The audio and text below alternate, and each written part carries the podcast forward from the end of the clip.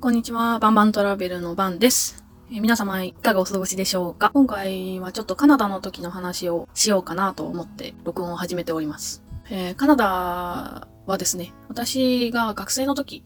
21かなくらいの時に、初めて、大学3年生で初めて海外に行こうって思いついたのがきっかけで、行くことになって、まあ、それはただあの、大学の夏休みかなを使って3週間行く方向になって、初めて1週間以上、3週間海外で生活をするということをしました。で、その時は留学エージェンシーも使ったし、あと、語学学校も、あの、日本で全て予約していきました。なので、そうだな。まあ、やっぱり、今考えると、長期で済むよりは短期で、いろいろ留学エージェンシーを通す方がやっぱり高くつくかなって今は思います。まあでも初めての方はですね、やっぱり不安もあるだろうし、もう全然使って大丈夫だと思うし、やっぱりサポートがしっかりしてる留学会社を選ぶと、現地に行っても、あの、いい人に巡り会えるんでですね、ぜひ利用して行っていただければなと思います。私が行った場所がカナダのバンクーバーというところでして、バンクーバーは西側にあるんですけれども、いつかな、バンクーバーオリンピックがあった場所なんです。で、私はトロント、後にトロントっていう東側の、ちょっともうちょっと大きい町にも行くんですけど、そこよりはまあ小さくて、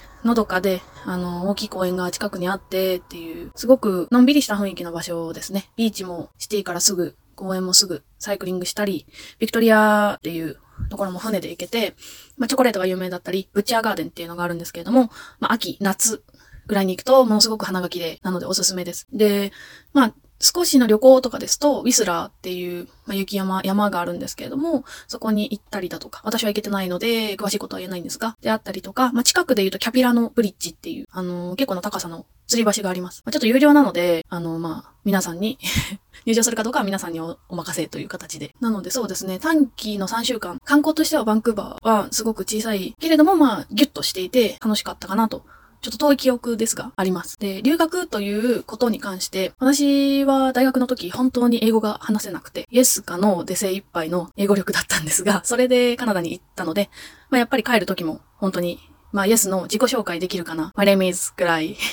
かなっていう感じですね。語学学校に行ってたとしても、やっぱりみんな日本人はいますし、で、夏休みっていうことは、私も大学生で、他の大学生も海外留学を考えてるということで、まあ日本人の比率も多くなるんですよね、必然的に。なのでその時の留学の感想としては、英語を伸ばすというよりは、新しい世界があることを知る体験学習じゃないですけれども、まあそういう感覚で行ったかなと思います。本当にあの、一番最初でも言ったんですけど、3週間で、イエス、ノーとか、その中学レベル英語とかで言っても3週間じゃ何も変わりません。それこそ毎日もう何時間も勉強してネイティブの友達を見つけて毎晩飲み歩いてとかだったら多分変わると思うんですけど、そうじゃない限りいい経験っていう感じになるかなと思います。もちろん伸びしろは人それぞれ違うので、私は遅い方なので、ものすごく早い方はすごく吸収して帰ってくると思うので、ぜひ億劫にならずですね、若いうちに一歩踏み出していただきたいなと。私はこのカナダに行ったことで、海外ってこんなに広いんだ。大学の時すごい狭い世界で生きてたんだなと。何か一つしたらそれを引きずって、これしたら引きずってって、なんていうんですかね、まあ、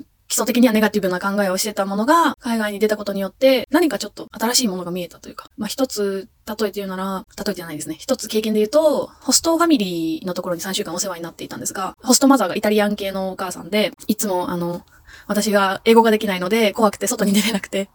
で、あの、出てなかったら、すごいどんどんどんで、のドアノックして、どうして外に出ないの？みたいな。前のあの子はすごく出てたわよ。あなたは3週間しかないのにどうして出ていかないのっていう風にですね、すごく積極的に 怒ってくださって、あの、その時の私は本当に I, I cannot speak English っていう感じで、すごく億劫だったんですが、まあそれを言ってもらったおかげで、まあちょっと出る、出なきゃっていうのもありましたし、あの、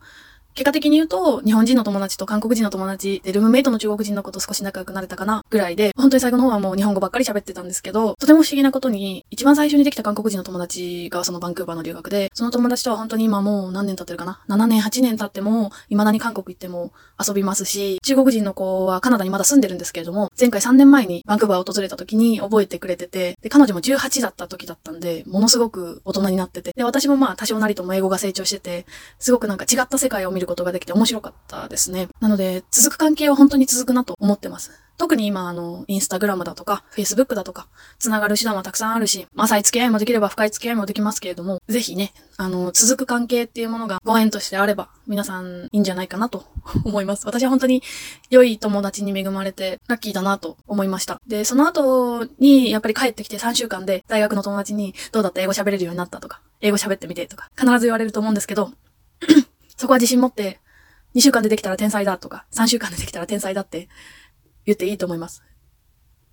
あの、ヨーロッパの人でも7年勉強してやっとネイティブ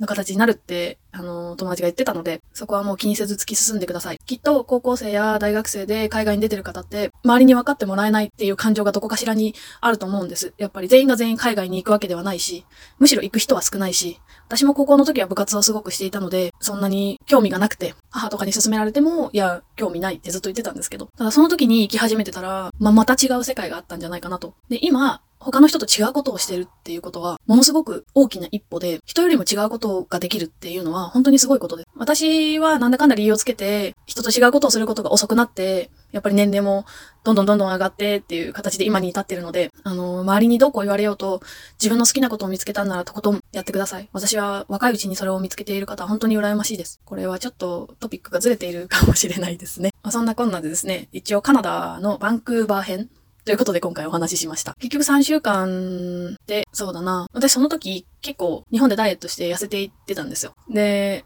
イタリア人系の家族で、お兄ちゃんと妹、10歳、8歳ぐらいかなそんぐらいの兄弟とお父さんお母さんでいたんですけど、夜の10時ぐらいに、パってドア開けてトイレ行こうと思ったら、その、アンソニーって言うんですけど、アンソニーが2リットル、2リットルぐらいのコーラと、あと、すごいビッグポテチ抱えて、はいって言われた時に、はあ、私、絶対食べちゃダメだって ちょっと思ってしまって、ごめんね、アンソニー。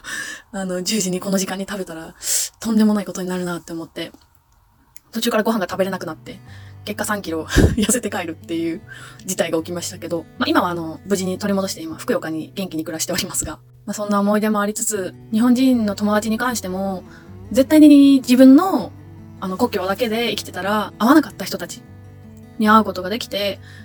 その日本人だからと、日本人と喋らないようにとかっていうのはそこまで考えないで、気が合うなと思ったら一緒につるんで、次いつ会うか前、わからないので、なんかたくさんの、まあ、性別、国境関係なく、たくさんのお友達を作るっていうのは、すごくいいことだなと、今しみじみ感じてるので、ぜひね、少しでも皆さんの、まあ、ワーキングホリデーなり、留学なり、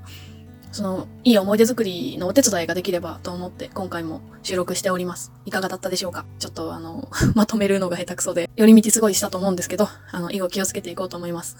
それでは、また次回、皆さんにとっていい日になりますように。さようなら。インスタグラム、バーントラベルと YouTube チャンネル、トントンチャンネルで、えー、15秒の世界、15秒の世界というのを、えー、アップしております。またですね、今、あの、クッキング動画、ズボラ女子、ズボラワーホリ飯というのも、えー、随時配信していこうと思いますので、そちらの方もあ上がりましたら、ぜひチェック、高評価お願いいたします。それではさようなら。